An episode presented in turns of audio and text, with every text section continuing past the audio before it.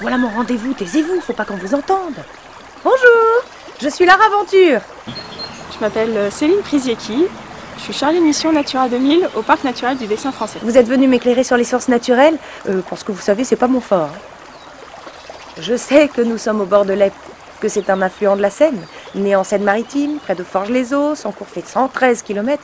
Mais décrivez-moi un peu les alentours de l'Epte.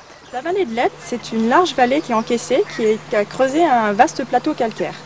La vallée de l'Epte constitue euh, une entité écologique de grande importance à l'échelon du bassin parisien. Nous sommes euh, à la frontière entre l'île de France et la Normandie. Donc on ne le voit pas tellement, mais euh, donc il y a l'Epte qui couvre, c'est la petite zone verte là, tout le long, qui se jette dans la Seine en bas où ça fait un grand méandre.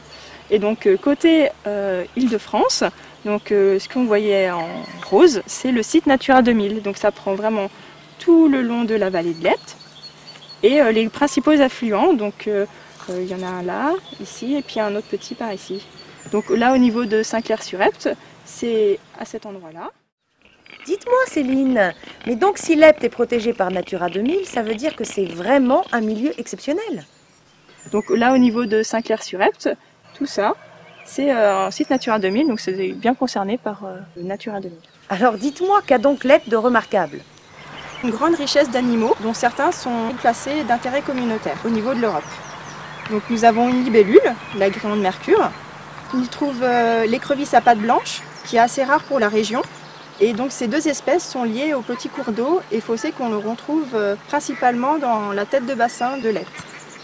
Un papillon, c'est l'écaille chinée. Cinq espèces de chauves-souris, le grand murin, le grand rhinolophe et le petit rhinolophe. Le murin à oreilles échancrées et le murin de Bechstein. Dans la rivière, on peut trouver aussi deux espèces de poissons protégés, le chabot et la lamproie planaire qui est une petite anguille. Pouvez-vous nous en dire un peu plus sur la star de l'Epte, l'agrillon de mercure?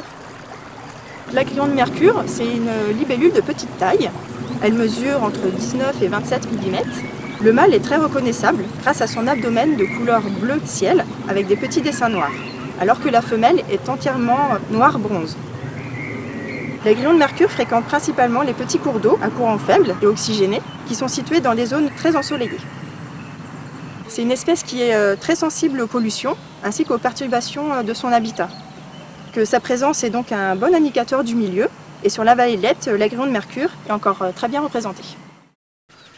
C'est vraiment l'endroit idéal pour les observer alors.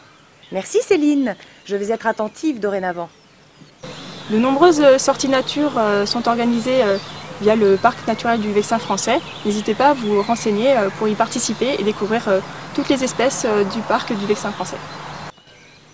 Bonne idée de promenade, merci Céline.